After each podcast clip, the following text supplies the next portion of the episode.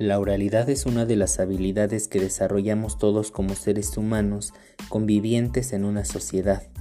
¿Por qué es importante desarrollar esta habilidad? Porque todos necesitamos expresar nuestras emociones, nuestros sentimientos, nuestras necesidades, nuestras ideas. A su vez la oralidad se divide en dos segmentos, en oralidad primaria y secundaria. La oralidad primaria es aquella que carece del conocimiento de la escritura, en la secundaria se tiene conocimiento de esto y además se le añaden los nuevos términos que se utilizan en la tecnología, es decir, eh, la oralidad también está presente cuando utilizamos el teléfono, la radio, la televisión o algunos otros aparatos electrónicos y digitales. Dentro de lo que es la oralidad tiene muchísimos enfoques lingüísticos. La oralidad pues necesita de un código, de un emisor y un receptor. El emisor es aquel que da a conocer su mensaje. El receptor es aquel que recibe ese mensaje y todo esto sucede bajo un canal de comunicación. ¿Por qué medio se da a conocer este mensaje? De manera oral directamente, eh, mediante una llamada, mediante un audio, etc.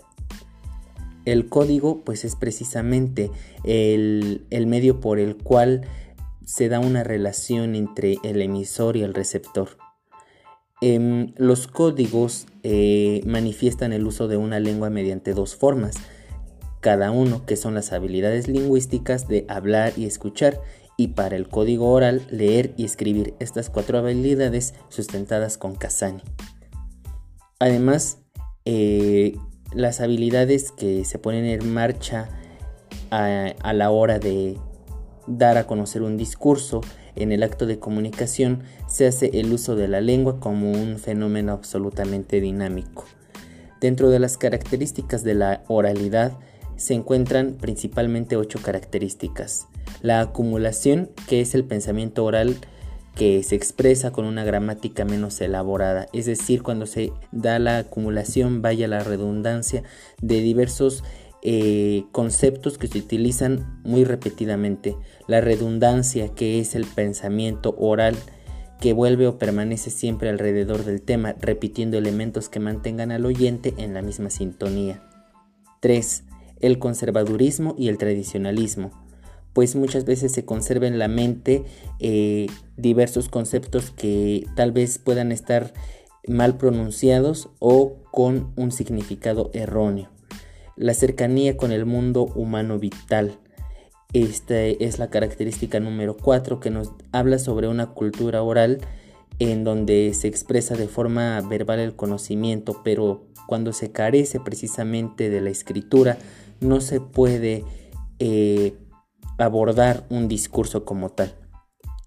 También están los matices agonísticos, la empatía y la participación, la homeostática y las situaciones eh, que se dan a la hora de hablar. Eh, hay diversos tipos de comunicación oral. Dentro de estos tipos están los singulares, los duales y los plurales. Eh, la comunicación singular pues es un discurso que como lo dice su nombre lo hace una sola persona, como puede ser un discurso político, una exposición magistral o una canción grabada. La comunicación dual es decir, cuando influyen dos personas en el hecho comunicativo, como puede ser una llamada telefónica entre dos amigos o una entrevista. La comunicación plural, que es la reunión de varios sujetos que están hablando de un mismo tema. Como ejemplo puede ser una reunión de vecinos, un debate en clase o una conversación de amigos.